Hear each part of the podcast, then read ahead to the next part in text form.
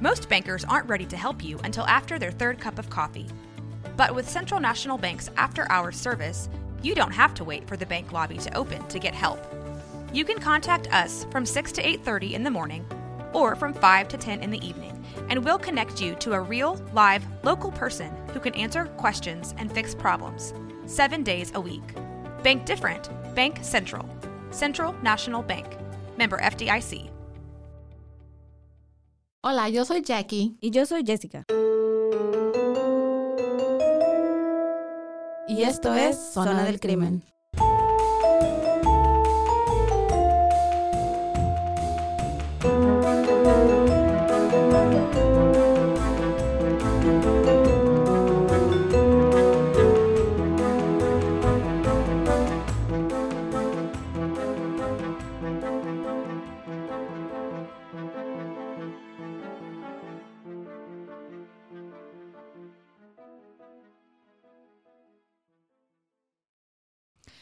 Hola y bienvenidos al cuarto episodio de Zona del Crimen. Yo soy Jackie Espinosa Y yo soy Jessica. y hoy es, nos- es el turno de Jessica y nos va a contar ella su historia. Am, tú nomás dime a ver qué, qué nos tienes hoy. Primero que nada, ¿cómo están? Espero que estén bien. Gracias por estar aquí, por escucharnos y por seguir apoyándonos. ¿Cómo has estado, Jackie? Bien, ha tenido un good day a comparado de otras personas. Comparadas de otras personas. Eh, tengo un buen- he tenido un buen día. Es viernes y el cuerpo lo sabe. Y el cuerpo lo sabe. ok. Ok, bueno, la historia que hoy les voy a traer, no sé si has escuchado de ella. Personalmente yo escuché de ella hace unos años atrás, pero tenemos nuevos um, updates Ujú, en el, en el en el caso. caso. Ajá. Ay, ya salieron cosas nuevas en el, este, sobre este caso y se me hizo interesante volver a retomarlos y darles como una actualización de esto. Ujú. Y se trata de, ¿alguna vez has visto esta serie de televisión? Eh, creo que está en Netflix. Se llama Dexter. Ah, yes. ¿Lo has mirado? Sí, Ok. no me gustó la, buena, la nueva temporada de HBO. Ok. Esa no, pero sí, sí, sí, sí sé de qué estás hablando. ¿Y sabes en qué fue basada o en quién fue inspirada esta historia? Am, ¿Es hombre o mujer? Es un hombre. Que es colombiano. Es de Brasil. Entonces no. Ok, bueno, hoy te voy a traer yo esta historia y te deja ah, con mucho de qué pensar y ha levantado muchas, muchas am, opiniones diferentes en, en las, en las personas. Literal, ¿lo odias o lo amas? So, mencionaste Dexter. Y en el show Dexter mataba a crímenes, Dexter es criminales. un, es un policía, ¿verdad? Yeah. Ajá, un psicópata que se cree justiciero y piensa que está haciendo justicia al matar a, A otros a criminales. otros criminales. So, ahí es donde el dilema. Como que hubo, está matando, pero, ah, está matando a estos que... Exactamente. Ok, so, ok. Entonces, eh, hoy yo te traigo la historia en la cual esta serie fue inspirada. Ok. Y se trata de, de Pedro Rodríguez Filo, alias el padrino matador. Como que me quiere sonar, pero no. I'm not sure. Luego te digo a ver si sí. Ok. Bueno, hoy hablaremos de una historia que pareciera podría estar sacada de una historieta de superhéroes y villanos como las que leíamos de pequeños, donde siempre admirábamos al héroe, donde los actos para hacer, la- para hacer valer la justicia justificaban los medios y nuestro super- superhéroe favorito siempre hacía pagar a los villanos. Y celebrábamos sus victorias y admirábamos su valentía. Pero en la vida real sabemos que hacer justicia por nuestra propia mano es echarte la soga al cuello, ya que de acuerdo a las leyes, eso nos convierte también en villanos. Ya que en la realidad funcionamos bajo las leyes, aunque fueron hechas para protegernos, no siempre fallan a nuestro favor, dejándonos un sentimiento de frustración e impotencia. Y es aquí donde esta historia se llena de mucha controversia, ya que, es un tema que abre debates y ha dividido a un país ah, entero en su momento y actualmente sigue dando de qué hablar. Querido e idolatrado por muchos y al mismo tiempo repugnado por otros. Hoy les contaré la historia de un asesino que tomó justicia por su propia mano, no solo por motivos personales, sino por la sociedad y por todo aquel que se le fue, que se le fue negada, proclamando el que él solo estaba limpiando a este mundo de la basura. Y este personaje, como dije anteriormente, su nombre es Pedro Rodríguez Filo. Sin duda, un asesino serial que, dio a conocer, que se dio a conocer por el enorme cariño y seguidores que lo admiraban, y hasta el día de hoy justifican cada uno de sus crímenes, convirtiéndolo, en el mayor asesino serial de la historia de Brasil. Con un total de 71 personas asesinadas que se le pudieron comprobar, más él asegura que la lista, que la lista posible llega a más de 100 a más de 100 escordias de la sociedad como él se refiere a ellos. Y se presume que estos crímenes ocurrieron entre 1968 y el 2003. Personalmente yo nunca había escuchado otro caso igual. Ah, tan grande el impacto de su historia que incluso ha inspirado la serie que te, que te acabo de mencionar al principio, la de Dexter, y que se piensa que ha sido romantizada como su historia porque realmente al final del día está matando personas y es un crimen también. Entonces, ¿qué te parece si comenzamos? Y, Adelante, I'm ready. Y te digo este, desde sus principios para poder entenderlo un poquito más, ¿ok? Está bien. Prepárense, gente. Pedro Rodríguez Filo nació en el año de 1994 en Brasil, en una granja ubicada en el municipio brasileño de Santa, Santa Rita de, de Zapucay al sur de, al sur de Minas Gerais y Pedro fue hijo de Manuela Filo y de Pedro Rodríguez Jr. También tuvo una hermana, pero al parecer tuvo más hermanos. Al principio solo se pensaba que era él y su hermana, pero después él en entrevistas este, dio a conocer que aparentemente tenía más hermanos, aunque de ellos no se sabe este, nada.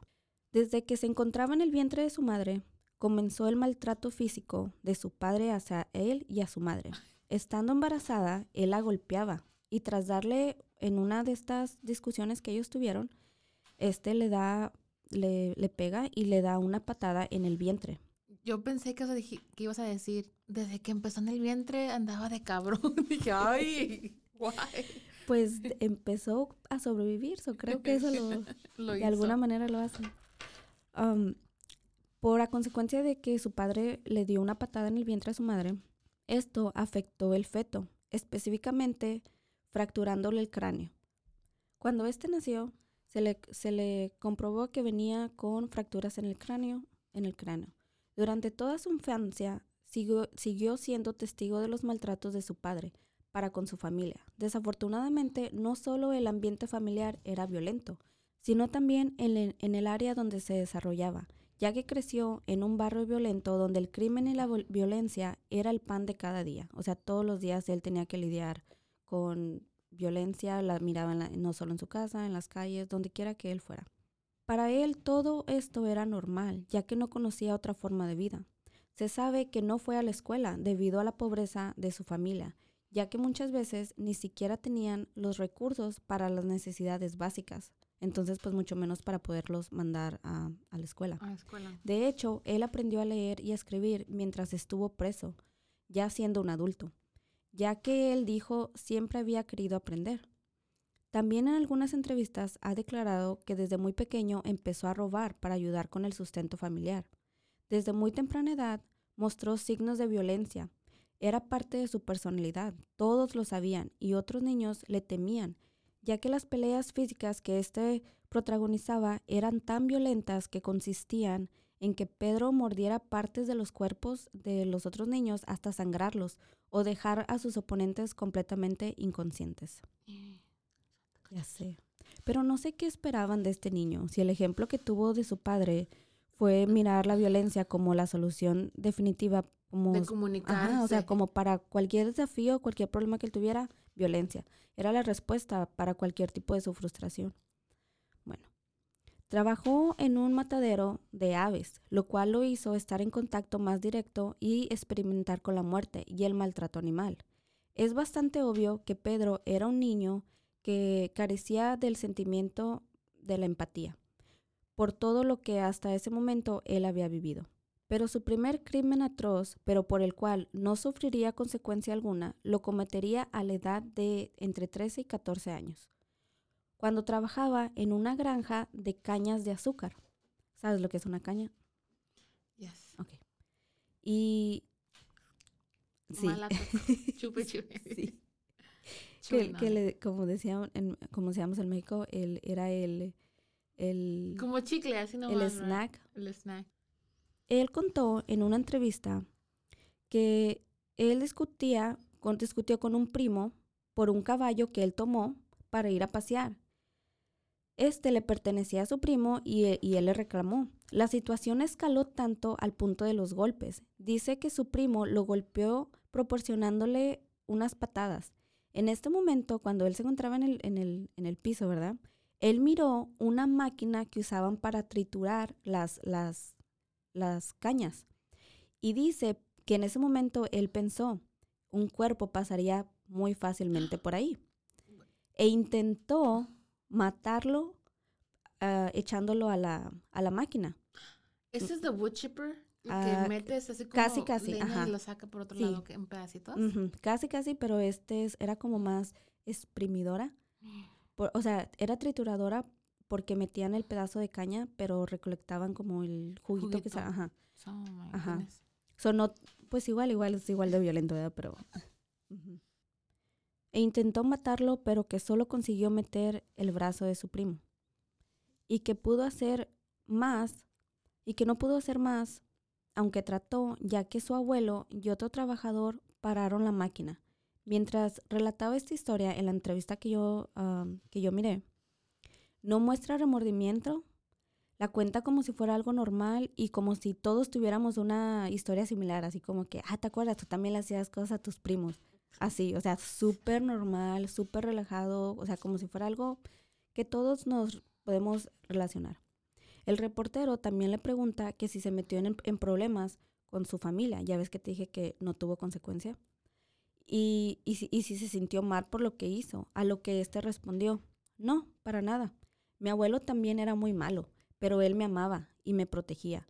Solo firmó unos papeles a la policía haciéndose responsable por mí y la familia no dijo nada porque él era un primo lejano. So, si hubiera sido primo hermano.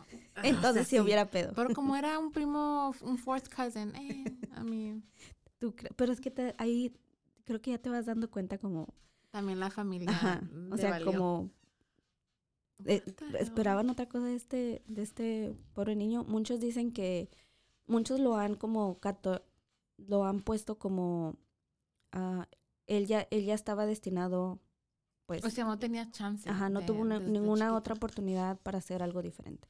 Entonces, por eso mucha gente lo, lo justifica tal vez por todas las cosas que hizo. Bueno. Y así Pedro empezaba a entrar a sus años de adolescente. Y como era de esperar, era sumamente rebelde, no ejecutaba ni obedecía órdenes de nadie.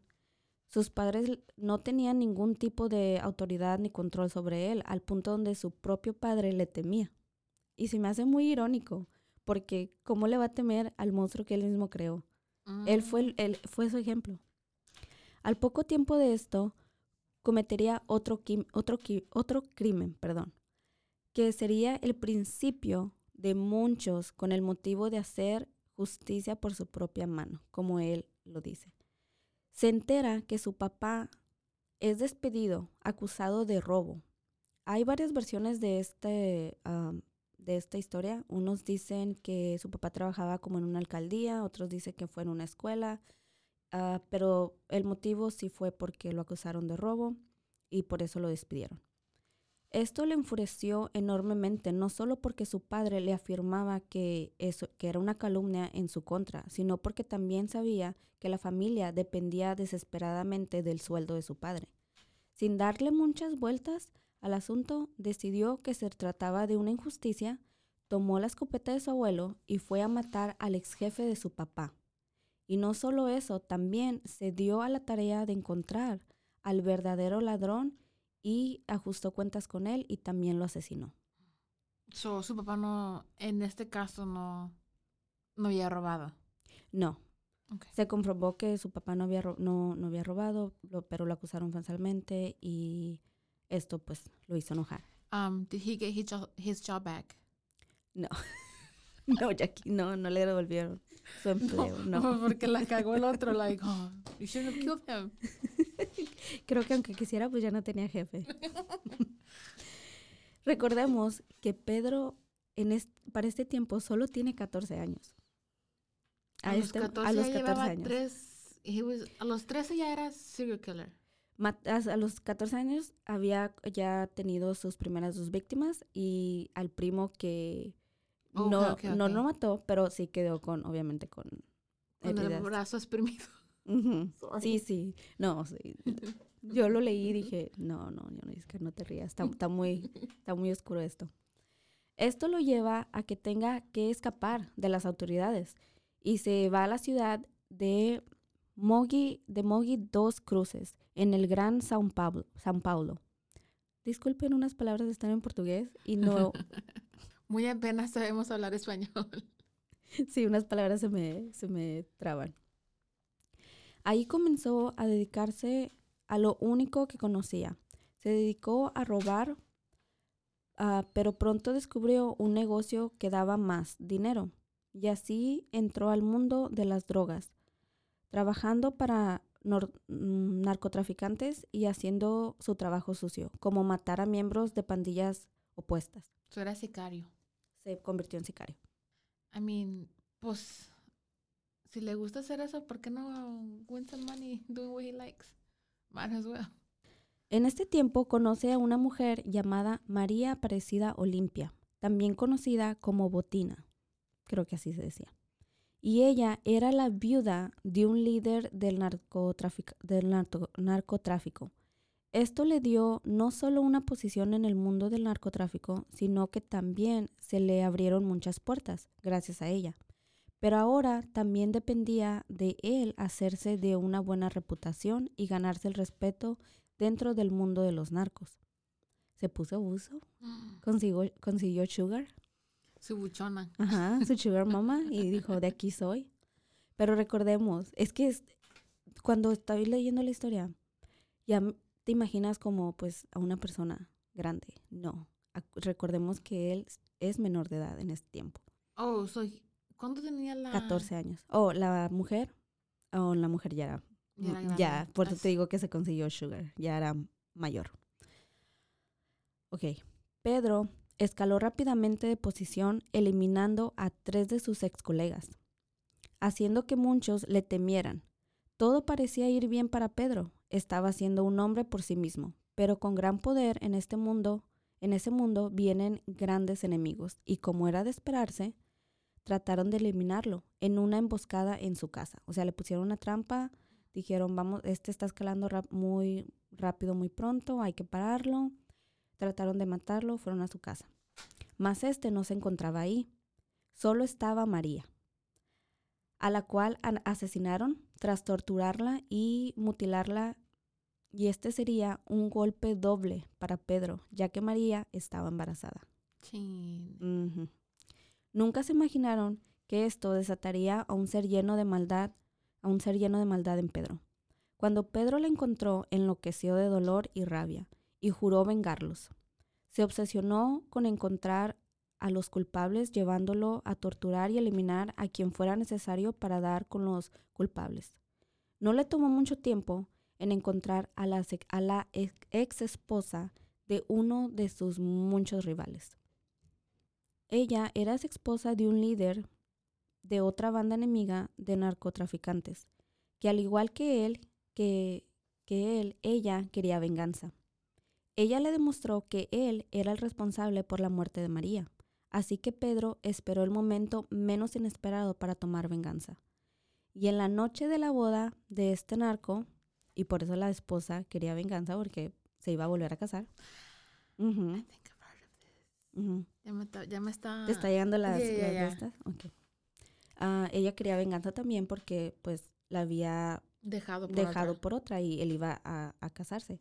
Sí, nunca te metas con una mujer despechada. No lo hagas, no lo hagas. Mm-mm. Ya sé. este era un narco al que le apodaban el director. Pedro, junto con otros cuatro amigos, entraron en la noche de la boda de este, de este narcotraficante, en la fiesta. Entraron y empezaron a disparar, dejando una lluvia de sangre por donde quiera. No solo mataron al culpable, sino también a seis personas más, y dejaron otras 16 heridas, vengando así a María y a su hijo. Pedro todavía no cumplía ni los 18 años y ya era un asesino profesional. Después de esta masacre, todos los ojos estaban alerta buscando a Pedro. Y el 24 de mayo de 1973, o sea, esto es en los 70 por lo que yo he podido leer, eh, las leyes de Brasil no son muy alentadoras para la justicia y mucho menos en esta época, Época. en los 70. Creo que de hecho eh, en la historia de Brasil fue la época más sangrienta que en la historia que ha tenido. Cuando apenas a los 18 años, él ya apenas había cumplido los 18 años, ah, cuando fue arrestado, arrestado, en medio de una balacera con la policía, ya que éste se resistió al arresto. Durante este confrontamiento, Pedro resultó herido. Su, su arresto, arresto fue un gran espectáculo. Lo convirtieron como en una, o sea, no enfocándose en los crímenes, era como el morbo, no sé, este, era más como un show, Mm. ¿me entiendes? La gente eh, lo tomó por otro, por otro camino. Ya que se le acusaba por la muerte de, de 18 personas. Y por esto fue que em- él empezó a llamar la atención. Porque cuando lo acusaron de la muerte de las 18 personas, él se burló, se rió. Y con gran frustración exclamó y decía, 18. Y se reía, decía 18, asegurándose, asegurándoles que el número de sus víctimas era mucho mayor que ese. Y al mismo tiempo declarando que en esa boda solo había matado a otros asesinos y narcotraficantes y que dio órdenes de no tocar a mujeres ni niños. Desde aquí, Pedro se ganó la simpatía de mucha gente fue y fue llevado a corte y fue condenado a 126 años. So, en este momento, cuando lo, cuando lo agarraron, cuando lo entrevistan, él se empieza a defender, ¿verdad? Diciendo primero de que no sabía de qué, por qué la gente lo odiaba tanto si él solamente mató Narcos. narcos, que dio órdenes que no mataran niños, que no tocaran a mujeres. Entonces, otra vez, la gente empieza a simpatizar con él y decir, bueno, es que realmente, pues él fue a vengarse, tenía, tenía la, ¿cómo se dice? La, El derecho. el derecho de vengarse por lo que le hicieron. Él tomó venganza, pero no mató a inocentes. Era lo que se creía, era lo que la gente estaba divulgando en este tiempo. Entonces, lo llevan a corte y él fue condenado a 126 años en prisión. Y todos a este punto pensaron que hasta ahí llegaría la historia de Pedro. Porque pues ya lo agarraron, lo condenaron, va a cumplir su sentencia. Pero es todo. pues ya sabemos que... Pero ajá, no fue así. Por eso te digo, este caso está, yo me quedé ah, boca abierta. Era para que lo le dieran la pena de muerte. En really. Brasil no existe la pena de muerte. Oh my god. Y de hecho, ahorita te vas a ir para atrás. Déjame llegar ahí. Okay. A este punto, todos sabíamos que Pedro solo mataba a personas malas, como él decía. Y pregunto yo, Jackie, ¿de qué están llenas las prisiones? En su mayoría, De personas. de malas. personas malas. Exacto. Fue como poner a un niño sin límites en una dulcería. Literal. Cuando este era trasladado en la camioneta um, de la corte a la prisión, iba acompañado de otro preso que también se dirigía a la, a la prisión. Este estaba acusado de, vi- de violación. Pedro tenía un odio y asco, en particular por los violadores y los pedófilos. Decía que despreciaba a los hombres que se aprovechaban de las mujeres y niños indefensos. A mí me suena mucho a que obviamente se proyectaba mucho por su misma infancia. A mí me suena así. Ya, puede ser que sí, pero like, I think que todos tenemos esa misma opinión. Like, Yo me Sí. siento, you know what I mean? Claro. Aunque no, Pero seamos honestas, o sea, claro que simpatizas y obviamente no, no son de tu gracia este tipo de, de delincuentes, pero Pedro lo llevaba a otro, a otro extremo. Para cuando la camioneta llegó a la prisión, dentro de esta solo había un hombre vivo y ese era Pedro. No se sabe cómo lo hizo porque el- ambos estaban esposados. No sé cómo las, los policías no se pudieron dar cuenta de lo que estaba pasando ah, en la, en la parte de atrás de la camioneta, porque, o sea, lo agarró, lo sofocó y, y- y lo mató. Entonces, cuando llegaron, el prisionero llegó muerto y Pedro como llegó si nada. como si nada, llegó vivo, solamente dijo, se lo merecía. ¿Tú crees que maybe no- lo, lo horcó con su pierna o con Algo así, yo, yo pie? pienso que tuvo que ser afectado de esa... pisó el pescuezo. Algo así, de, de- tuvo que, quién sabe. Ahora sí que- Especulamos, especulamos. Ahora solamente que él y Dios saben qué pasó en esa camioneta. Bueno, y el defunto también. Así tomó Pedro una vida más. En la prisión, lo que le esperaba a Pedro no era fácil, ya que adentro se encontraban muchos de sus enemigos, bastantes. Y él lo sabía. Pedro decidió que el estar en prisión no lo detendría para seguir haciendo, haciendo justicia por su propia mano. Así que éste averiguaba la razón por la cual estaban encerrados y si éste consideraba que debían morir, los mataba. O sea, llegaba gente nueva y él averiguaba de que, porque es muy similar a lo, a la, a los, a lo actual. Ya, eso sucede, like, no sé de qué manera se, se enteran, pero yo digo, yo pienso que son las mismas guardias que dicen, like, oh, here comes un pedophile. Supuestamente. Como para que hagan su propio, you know what I mean? Like. Supuestamente, obviamente, no nos van a decir, lo tienen prohibido. Ah, mi esposo fue guardia de, una, de la prisión y él especula, porque no vamos a meter en problemas. ujú. Ah, hay ciertos prisioneros que se les llama los trustees, like que Yeah, los yeah. pueden, Los que son como de Ajá, que tienen buen confianza. comportamiento, ajá, tienen Ujú. buen com- gracias Jackie. Tienen buen comportamiento y a esto se les confía y tienen trabajos eh, hasta en las mismas oficinas o en las cocinas, Ya. etcétera, etcétera. Él piensa que De ahí, es donde de ahí agarran información, porque tienen acceso, no deberían, pero tienen acceso a los reportes de ciertos prisioneros. Entonces, e- estos prisioneros se encargan de llevar la noticia ¿verdad? a los demás y de ahí Yeah. empieza la, la ejecución. Entonces, pues Pedro hacía eso. Averiguaba de por qué estaban encerrados y si eran, por seguro, si eran pedófilos, violadores, Sus horas estaban contadas. contadas, los mataba. Which, I mean, es por eso que mucha gente es de no digo que está, que está bien, pero tampoco no voy a decir que no. este hombre Jackie es considerado un héroe en Brasil. Por las cosas que estuve averiguando, lo, como estuve leyendo y todo eso, lo- realmente la gente lo adora, es considerado un héroe, mucha gente lo, lo admira. Como un tipo vigilante, like vigilante. Hágase cuenta como un Robin Hood. ¿Me entiendes? Así de que, bueno, este mataba, pero ya ves que, oh, roba al rico para darle al pobre. Al pobre. Y pues era un crimen, pero se De justificaba. yeah. Es, es- haz de cuenta que casi, casi lo mismo. Es el Robin Hood brasileño, haz de cuenta. Muchos trataron de deshacerse de Pedro, sin éxito. Incluso algunos lo tomaban como un reto mismo, o sea, entre ellos mismos los prisioneros, porque nadie había podido eliminarlo. En una ocasión, cinco prisioneros arm- armaron una emboscada para matarlo, pero realmente lo subestimaron, ya que cuando acabó esta brutal pelea, tres de los hombres acabaron muertos y los otros dos seriamente heridos. Wait. Solo que hicieron. Entre cinco no pudieron. No pudieron, Damn, okay. no pudieron. So, eh, he's okay. Mm.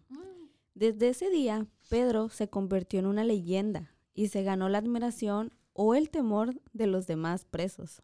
Todos sabían que Pedro era alguien con el cual no querían tener problemas. Eso era un, era un juego de sobrevivencia, prácticamente. Survival of the fittest. Pero seamos, honest- seamos honestas. Ni madre, yo tampoco. ¿De qué bando vas a estar? ¿Con él o contra él? Con él.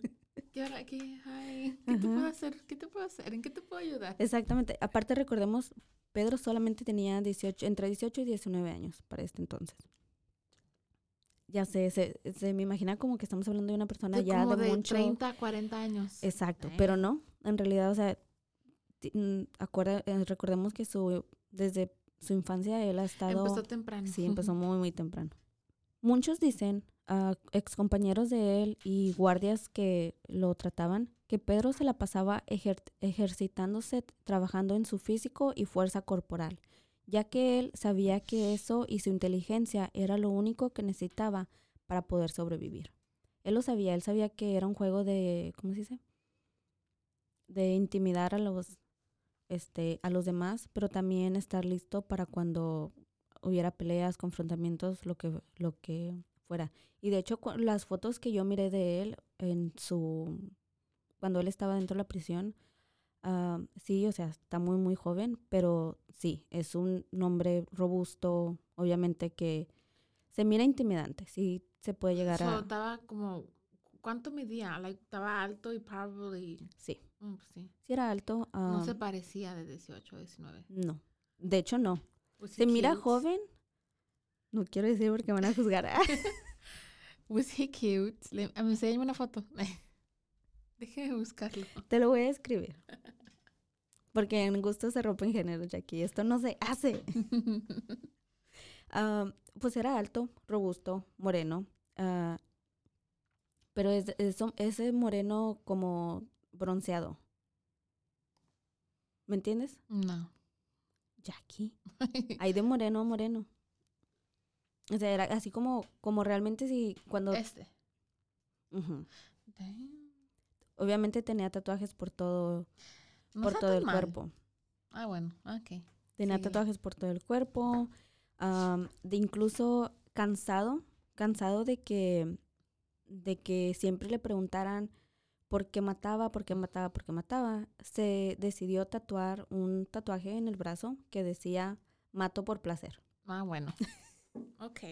Cállense. Porque me da la gana. Sí, ya no quería dar explicaciones y solamente enseñaba su tatuaje. O sea, él estaba orgulloso realmente de lo, de lo que hacía. Él pensaba que estaba haciendo una obra a la sociedad, una obra pública, él estaba contribuyendo, ¿me entiendes? Él en ningún momento ah, se, se intimidó, en ningún momento se mostró con remordimiento de ningún, de ningún, de ningún tipo. Dentro de la prisión, Pedro mató un total, ¿lista? De 47 presos. Esto llegó a oídos de la gente por las noticias, porque salía en las noticias, los mismos guardias decían, porque ya se sabía de que él mataba a, a, a prisioneros ahí, ahí adentro. Y la fama de Pedro, ay, perdón, ¿Cómo los mataba? ¿Tenía su MO o era diferente o era... por lo que pude leer, de hecho no lo quise poner aquí, porque pues ah, golpes? Mm, muchas de las veces fueron a, a golpes, una de las veces simplemente, o sea, llegaba y tronaba su, Neck. su cuello. Como las películas. Haz de cuenta. O sea, está de película. De hecho, están trabajando en una. Oh. O también robaba las... am, para rasurarse. Lo- Rastrillos. Ajá, pero no, no el- en sí el rastrillo. Usaban solamente la, La navajita. la navaja y la robaba y los mataba con las navajas de una manera muy, muy descabellante. Muy, los hacía sufrir. Am, repito, más que nada a los que entraban ahí por violar y pedófilos. Eran, lo- eran como su, que él decía su, sus juguetes favoritos para, porque podía hacer con ellos lo que él, él Mm. quisiera. Yeah. O sea, nadie, él no tenía límites, nadie lo podía detener, los guardias no tenían control sobre él, de hecho incluso los guardias No se metían. no se metían con él, le tenían, de hecho le tenían miedo am, encontré varias entrevistas donde de esa época donde los guardias ah, simplemente decían no vale la pena perder mi vida por defender a, a un criminal. O sea, no prácticamente no iban a ir a quitarle a, a quitar a Pedro de encima o lo que fuera que estuviera haciendo, arriesgando su propia vida por la de un criminal. ¿Me entiendes? O sea, Yeah. y pues mm, la verdad estoy de acuerdo. Okay. No está bien, pero estoy de acuerdo. Yeah, ¿Me entiendes? Yeah, me too. Esto llegó a oídos de la gente por las noticias y la fama de, y, y la fama de Pedro creció, aún más ganándose la admiración de la gente. De hecho, recibía cartas de admiradoras, lo cual sabemos que es normal. Hasta el día de hoy, ah, ¿cuántos criminales seriales reciben cartas de admiradoras? No sé qué pasa con esa gente, pero bueno. Mm. De hecho, recibía cartas de con propuestas de matrimonio también. Y también, esto sí está loco. Y también recibía cartas del público pidiéndole eliminar a cierto prisionero que estuviera ahí adentro en particular. O sea, si tenían problemas. ¿Me puedes hacer un favor? Haz de cuenta, literal, así, así era. Escribían de que, oye, fíjate que Pues es que adentro hay alguien y me cae mal. O de- o- y era de que te deposito para tus jabones de champú y, y, y, y, y matas a este. Entonces, de cuenta que se, se, se tornó en todo este espectáculo, realmente es como un show, o sea, es casi increíble de, de, de pensar que realmente pasó en la vida, en la vida real, porque le llegaban estas cartas, este, preguntándole este tipo de favorcitos y él, si él consideraba que, Se lo merecían. que se lo merecían, él lo hacía. Lo, lo mataban y la persona de afuera, este, de alguna manera lo, recom- lo recompensaba, ¿verdad? Hasta, hasta ahorita, este era, es la, esta era la vida de Pedro adentro de la, de la prisión. Ya se había hecho de un, de un hombre, de, de él, lo respetaba, nadie se metía con él. Prácticamente era In- jerarquía ahí adentro, o sea, intocable. intocable, nadie lo podía tocar y, y así era la vida. La vida de Pedro adentro de la prisión. Pero la vida le tenía guardado un golpe más a Pedro. Un día, estando en la prisión, fue llamado para darle una terrible noticia. Su mamá había sido asesinada. Y nada más y menos que por su propio padre. I knew it. ¿Verdad? Ujú.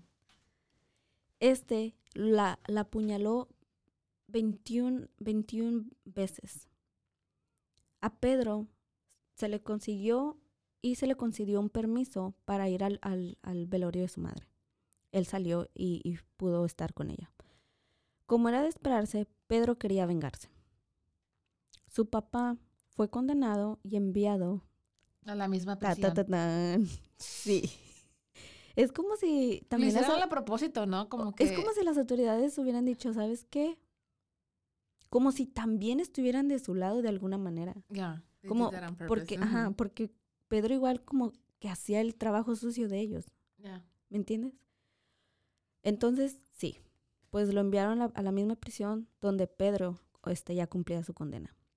De esta hay varias versiones, porque muchos dicen que Pedro no estaba en la prisión, que él fue a prisión por el delito de que cometió contra su padre, pero yo, yo encontré la en- entrevista de él, o sea, de su propia boca, él cuenta eso, esa- eso que pasó, Mm. cómo mató a su padre y todo, y él dice, él, hace- él dice que él ya estaba dentro.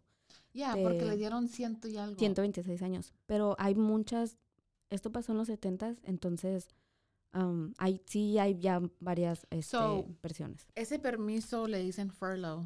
Ujú. O aquí es furlough. Sales como por un ratito, unos días. Solo, se, solo se le permitió ir al, al, al funeral al y funeral regresar. Y regresar. So, en ese tiempo que estaba afuera fue que mató a su papá. Para allá voy. Ah, ok. Pedro cuenta que una noche él se las ingenió para llegar hasta donde su papá estaba. Estaban en la misma prisión, pero en diferentes partes de, de, de estas. Entonces él dice que de alguna otra manera él se las arregló para llegar hasta donde su papá estaba. La, la unidad, right? La unidad, ajá, gracias. Y tuvo que eliminar, de hecho, a varios guardias para poder Llegar a su- lograrlo. para poder lograrlo. Cuando él llegó, era como si su papá ya supiera. Como si lo hubiera estado esperando. Él Ah. sabía. Él sabía que lo que había hecho le dijo que se lo merecía. Y Pedro lo mata apuñalándolo 22 veces. Una vez le- lo apuñaló, una más De que el- de lo que el papá le hizo a su a mamá. mamá. Y esta última fue para... Ay, esto está muy turbio. No sabemos por qué lo hizo. Él no sabe por qué lo hizo. Y ahí puedes sacar tú tu, tu conclusión. Porque le abrió el pecho, le sacó el corazón y le dio una mordida al Mm. corazón. Jeffrey Dahmer, qué pedo. Son, are they No related? sé, no sé con qué propósito o qué fue lo que, porque esto es algo que de hecho él nunca lo ha dicho. Se lo han preguntado, pero nunca lo ha dicho. Creo que ni él sabe. Le Sí. saca el corazón, le da una mordida, lo mastica, lo escupe y lo tira ahí ah, otra vez con el cuerpo. Estoy tratando de ver qué razón. A mí me pasa, me vienen muchas cosas a la, a la cabeza, pero no sé, yo realmente pienso que a lo mejor fue por algún Como tipo de de que era su papá, de que no sé, no, no I sé. don't know. Creo que, que, que hay mucho dolor Es en como un un sa- último you know. tal vez, no sé, ah, como decir prácticamente tú me rompiste. Suena muy cursi, Yo te pero lo como. tú- sí, o sea, como tú me rompiste mi corazón de- desde niño, Desde- ah, como va la mía, no sé, a lo mejor es muy ridículo, pero tiene que haber, tiene que haber un porqué, ¿no crees? Bueno, siendo este el crimen más personal y significativo para Pedro. Y en el año 2003, y a pesar de que tenía una condena de 126 años en prisión, empezaron a hablar y se pensó en dejarlo en libertad. ¿Por qué? Debido a que una ley prohibía a cualquier persona estar en prisión más de 30 años, ya que era la pena máxima en, ese, en, en Brasil. Entonces empezaron a hablar para, para ver si lo soltaban, para ver si lo dejaran libre. Pero el caso de Pedro era muy, muy especial, pues los delitos cometidos en la prisión habían elevado su condena a casi ya 400 años. Y así lo sumaban todos. Todos los que mató. Todos los que mató adentro, mató 47. Así que como medida de alternativa, o sea, como no pudieron ponerse de acuerdo, dijeron, ¿saben qué? Ni él ni nosotros. No lo vamos a sacar en el 2003, esperaron unos años más y en el 2007 ah, fue liberado. Fue finalmente liberado. Durante el tiempo. Durante el tiempo que, que él estuvo libre, no volvió a matar. Porque desde que él mató a su padre, fue la, última persona que se sabe que mató. Se, se sabe de otros crímenes y es donde yo entro como en conflicto con esta historia. Porque hay muchas historias de, de esto, porque mucha gente cree que realmente Pedro solo mató a gente mala Ajá. que nunca metió con nadie inocente.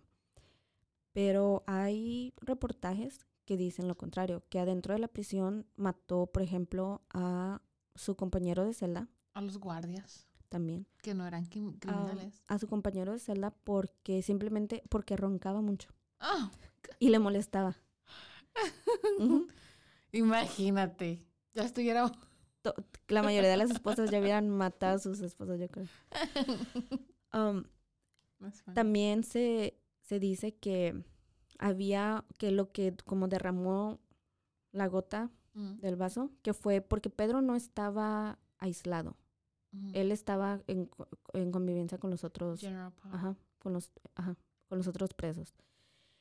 Dice que odiaba, odiaba a los, a los gays y a los tran- Transexual. a los transexuales. Y que en este tiempo, en, la, en, la, en esta prisión, a los transexuales se les tenía en una área separada. Ah, pero como Pedro no simpatizaba con ellos, se dice que entró él a esta unidad donde estaban los, los La comunidad de trans. y mató a 17 de ellos. Y que entonces fue cuando la, las autoridades finalmente dijeron, ¿sabes qué? No, ya te pasaste. ya son muchos y se- tenemos que hacer algo. Y fue cuando deciden aislarlo. Y estuvo aislado en prisión por 10 años hasta que lo liberaron en el 2007. Lo Mm. cual, de hecho, es la primera vez que yo leo que el aislamiento funciona de alguna manera porque usualmente es peor. Ya. Entonces, después de ahí, al parecer, le sirvió el tiempo, Time out. el tiempo aislado el para reflexionar, no sé, y no volvió a matar a nadie más. Entonces es donde te digo que yo entro como en conflicto con la historia porque mm, muchos lo admiran porque dicen que solo mató a gente inocente, pero realmente yo no creo que mató solamente a gente digo a gente que no era inocente y que no se lo merecía. Entonces, salió, sale en el 2007. Durante el tiempo que estuvo libre, no volvió a matar, según se sabe, pero, se- pero sí siguió robando y vendiendo drogas. Así que en el año del 2011 fue capturado otra vez por portación y ventas de armas ilegales. Cuando fue arrestado, solo se le hacían preguntas sobre su sobre sus Antepasado. antepasado. por sus crímenes este, pasados de, de asesinato. No se le hizo ningún tipo de pregunta, de hecho, relacionada por la causa que en ese momento lo habían capturado. Cuando fue capturado, uno de los reporteros le pregunta que si siente algún tipo de remordimiento, a lo que él responde, la gente me pregunta todo el tiempo si siento algún tipo de remordimiento, y yo les respondo, no. Y dice, la gente piensa que estoy loco y que mato por cual- y que mato a cualquiera, y no es así. Eso, eso no tendría sentido. Maté a muchas personas que no valen nada, como violadores, sinvergüenzas, pedófilos, traidores. Fui traicionado muchas, muchas veces y, tenía que, y tenían que morir. Tenía que defenderme y para vengarte tienes que pelear.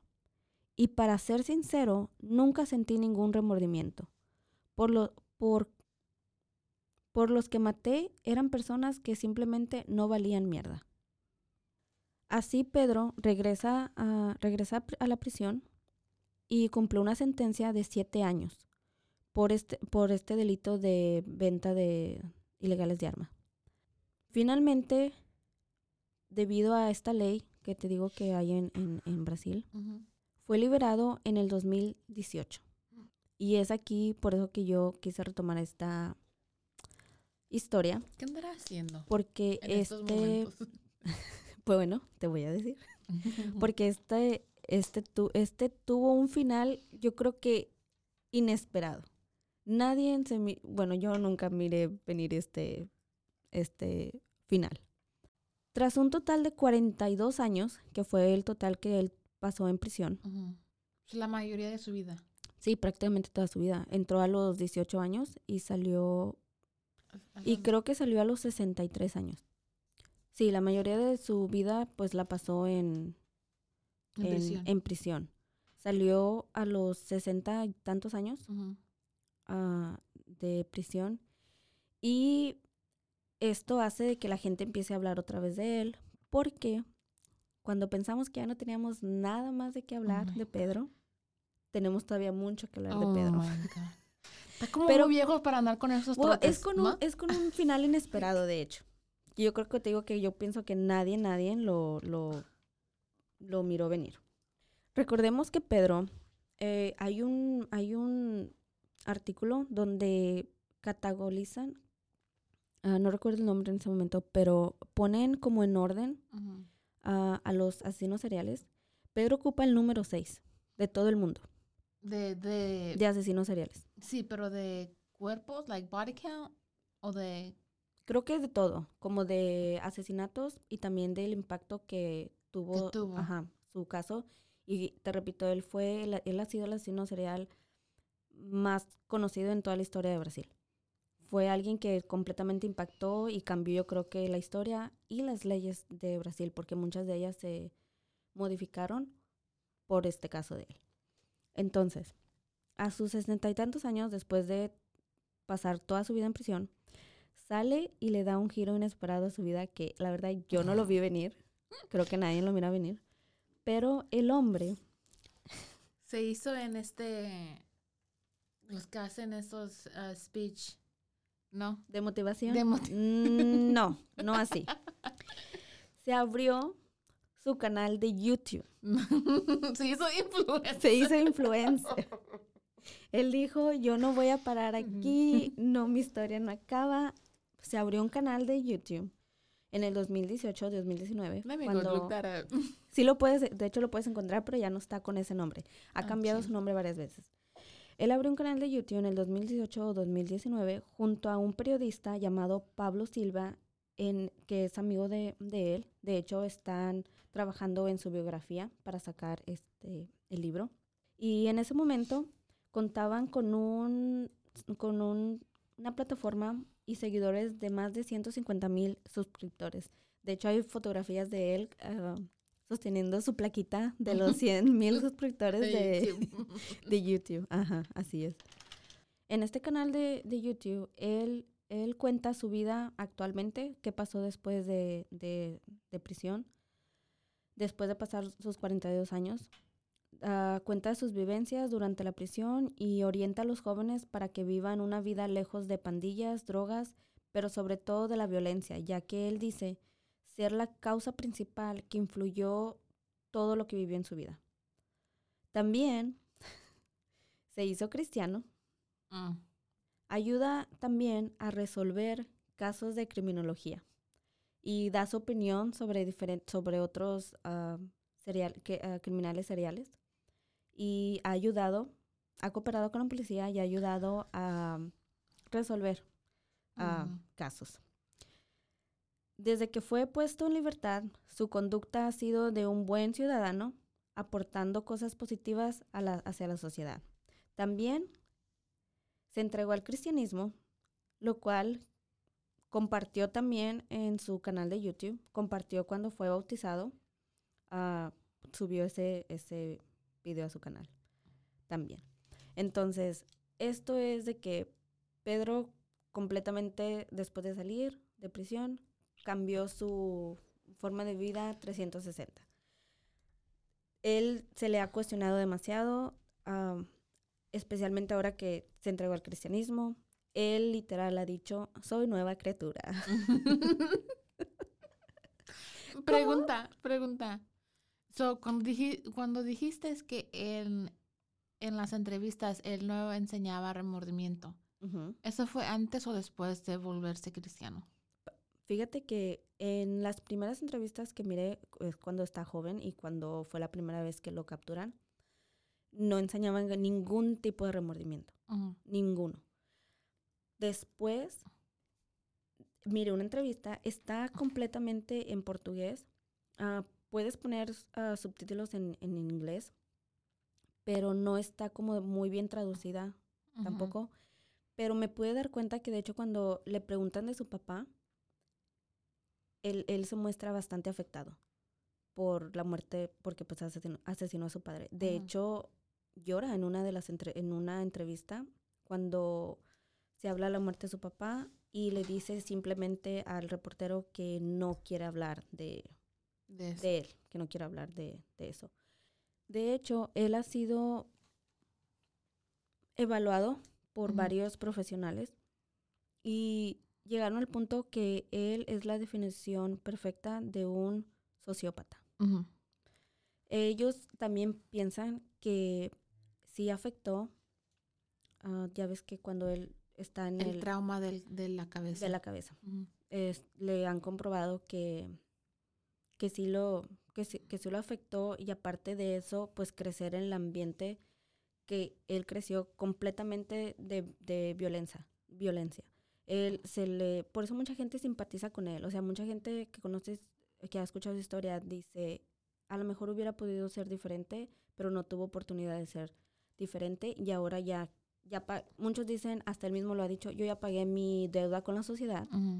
Ah, lo que hice, lo hice, es mi pasado y estoy aquí para, de, si puedo ayudar a alguien a que no cometa esos errores, lo voy a hacer.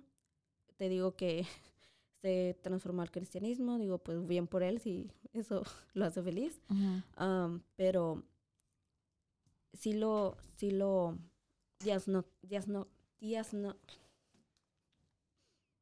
diagnosticaron con ser el perfecto sociópata. So, ¿Tú crees que en este caso sería la naturaleza contra la crianza o un poquito de los dos? Creo que de los dos. De los dos. Sí, o sea, sí simpatizo con él en...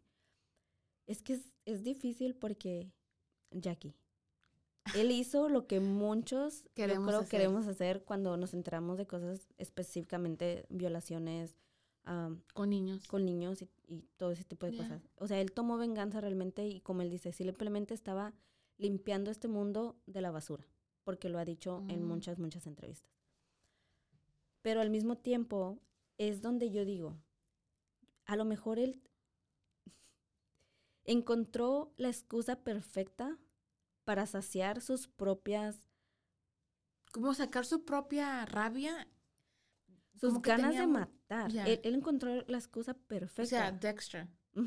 Tenía que matar a quien mató, porque tiene como, de todos modos, tiene como su conscience. ¿Tu conciencia? Ajá. Diciendo, no, es que tengo ganas de matar a alguien. Él sabe de lo que es capaz y, y, y, de las ganas. Es como nosotros cuando estamos en dieta y queremos taquitos pero sabemos que no podemos comer taquitos.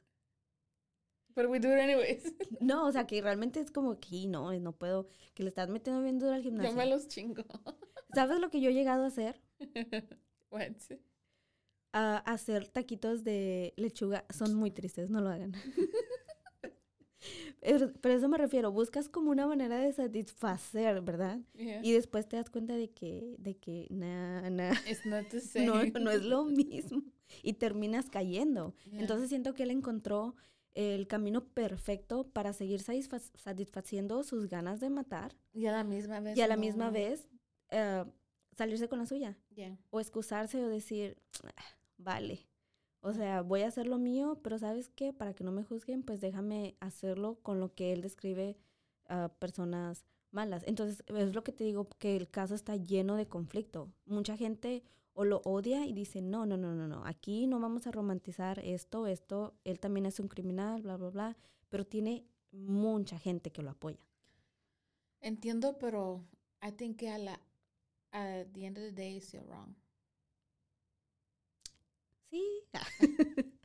Sí está mal, sí está mal, pero, pero es que es eso. Como, como es, es, es, darle, es darle la razón.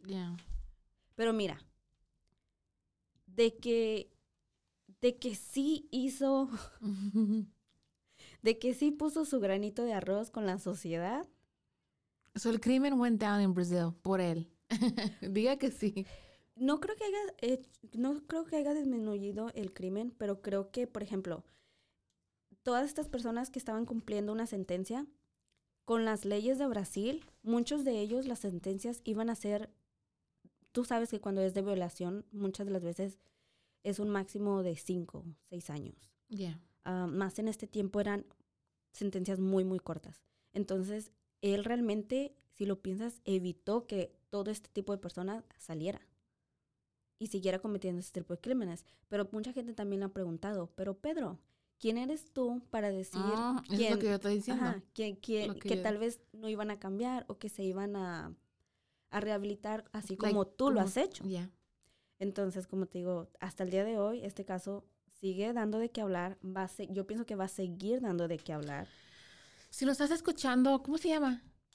Pedro. Pedro, en Brasil, Si nos estás escuchando hasta allá, mándanos un- unos saludos, un email, contáctate con nosotros. Queremos saber qué estás haciendo con tu vida.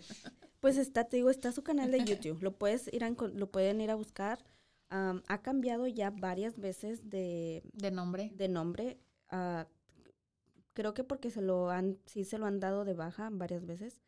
Pero si tú pones ahí, eh, creo que el último que, que pude ver está en portugués. Así que ni siquiera voy a tratar, pero es Pedrino ex matador. Eu ñao sou a monstruo. Say? ¿Qué chingados dije? ¿Qué dijo? Pedrino, el eh, Pedrino ex matador. ah, no soy un monstruo. Okay. Es lo que es, es su canal y tiene videos, como te digo. Lo estás promocionando. Es que no es promoción, simplemente si tienes curiosidad, quieres entenderlo a lo mejor un poco mejor, es, Yeah. es lo que yo encontré, es como lo, lo miré, pero este fue el caso de Pedro.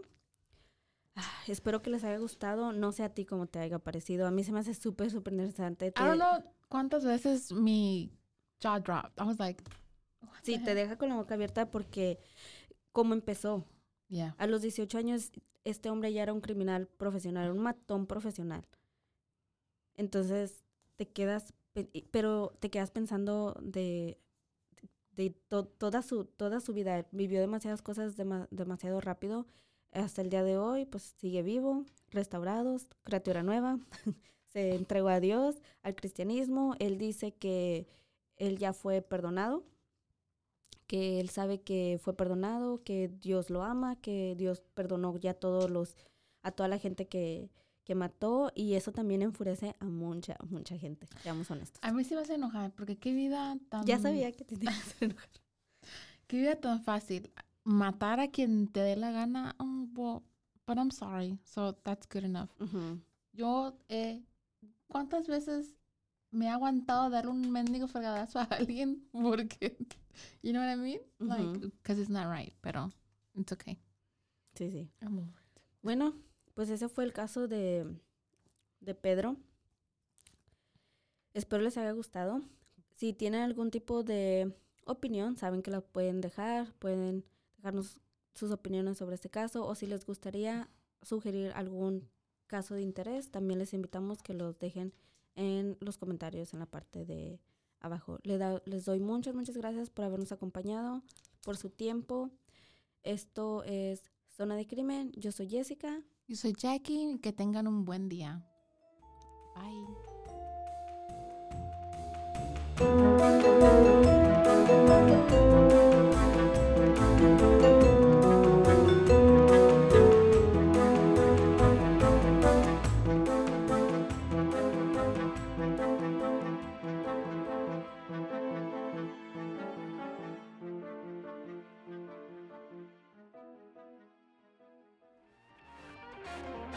This has been a Rogue Media Network production.